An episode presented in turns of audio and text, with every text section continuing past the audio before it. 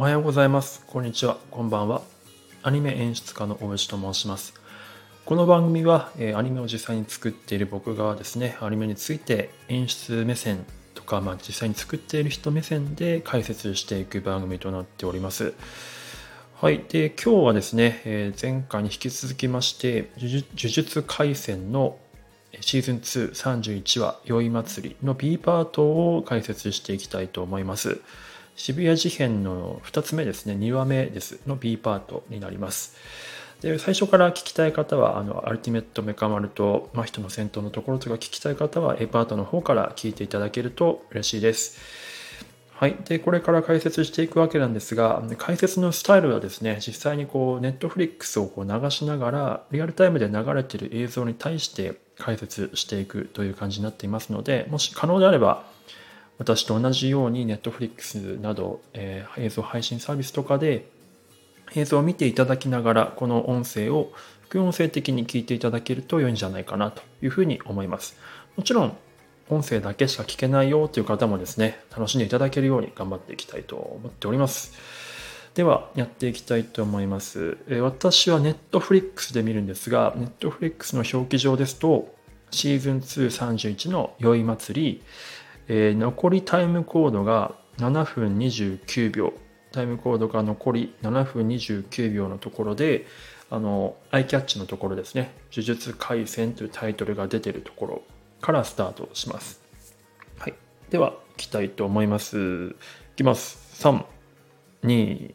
1、スタート。はい、えー渋谷スクランブル交差点に人がたくさんいるよ、ハロウィンの夜すごい人ですよっていうのをま見せるところから入っていく。まあ、この辺のカットの積み方っていうのは結構、まあ、その描写、どんな空気感なのかっていうのを分からせるために大事なんですけど、まあ、なんかダラダラと長くカットを見せずに淡々淡々と切っているところとかはすごくこうリズムがいいなというふうに思いますね。やっぱりこういくらうんと良くても作画が良くても透明のカットとかだと持つ時間結構なんか持たなかったりするので、まあ、淡々と買って積んでいくのはすごくいいなというふうに思います。で今あの帳のところですねこの重力がある人とない人の見え方の違いみたいなのがこのなんていうんでしょう説明台詞じゃなくてあのキャラクターの自然な会話と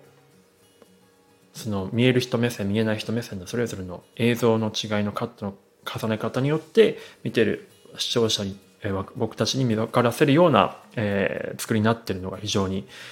いいなというふうに思います。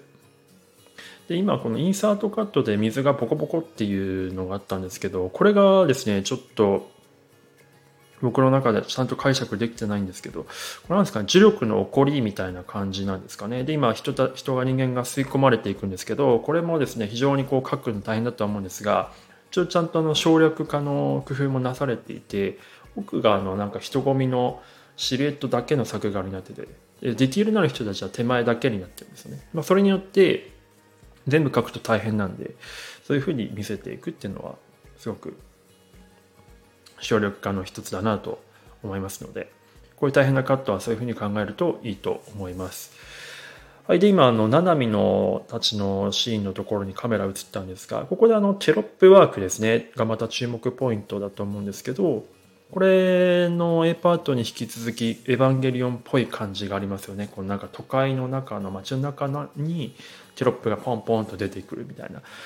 はい。これやっぱ A パートから引き続きエヴァンゲリオンオマージュだと思う思うんですがもちろん一応原作でも使われている表現なんですがおそらく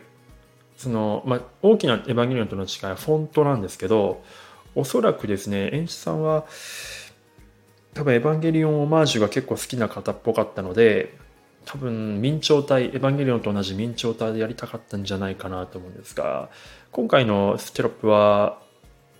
あのゴシック体ですよね。なの多分その辺なんか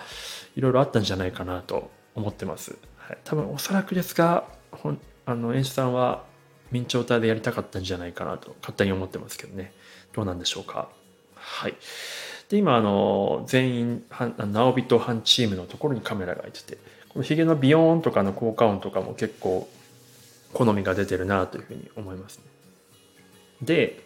この後出てくる野原がですね、あ今出ますね。牧の肩についてある糸くずっぽいものを取るみたいな。これ原作に全くない描写なんですけど、あの、間、間を持たせるための芝居でもあると思うんですが、やっぱこれの一つでですね、おそらく多分これシナリオにも書かれてない芝居だと思うんですよね。これによってなんかこう、牧とな、えっと、野原の関係性とかが、えー、わかる。非常にこう、なんて言うんでしょうね。うん。まあ、個人的には好きな、え、芝居だなというふうに思います。はい。で、今、パンダと草壁のシーンになったんですけど、ちょっとこの、パンダが座ったカットと草壁が座ったカットにちょっと今もう過ぎちゃったんですけどあの注目していただきたい注目っていうほどでもないんですけど一言言うとあのイン気味のカットと完全にキャラクターがインするカットと最初からキャラクターがいるカット。これ3種類基本的には、まあ、あるんですがいわゆる板付きと呼ばれてるカットなんですけどねいるカットは。パンダはインしたんですよね。草壁はでも最初からいた感じになってたんですけどインすることによって時間経過が分かる。場所が変わりましたよっていうことをキャラクターにあ視聴者に分からせる効果があるので、えっと、もしこれ聞いているこれからアニメ業界を目指したいという方はですねインのカットとイン気味にするのかそしてえ、最初から板付きにするのかによって見ている人の印象変わるのでその辺も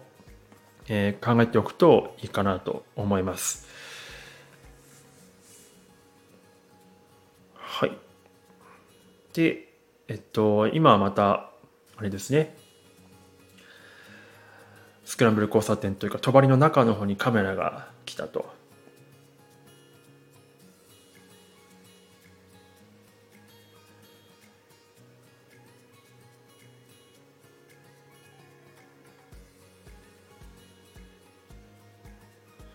でですね、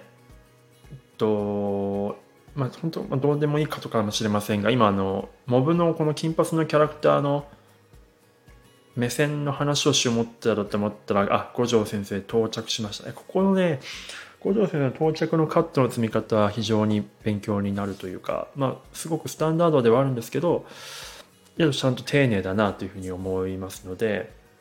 あの原作と見比べていただくといいかなと。なんか原作の場合はまさらっと出てくるんですよね。ニュルっと出てきて、あ、ごめんって言ってるんですけど、最初に手から入ってきて、うにゅにゅにゅって手から入ってくるアップがあって、でその後足元からパンアップして、で最後、ああの五女の顔のアップにカット変わってから、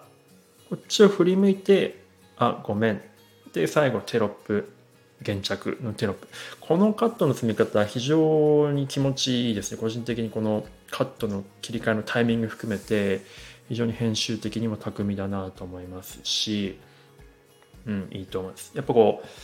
来たなっていうなんとなく匂わせて横顔でカメラを振り向かせることによってあ五条先生来たという気持ちと同時にその気持ちを表したテロップがドンと現着っていうのは BL にしろテロップで出るっていうのはこれは本当に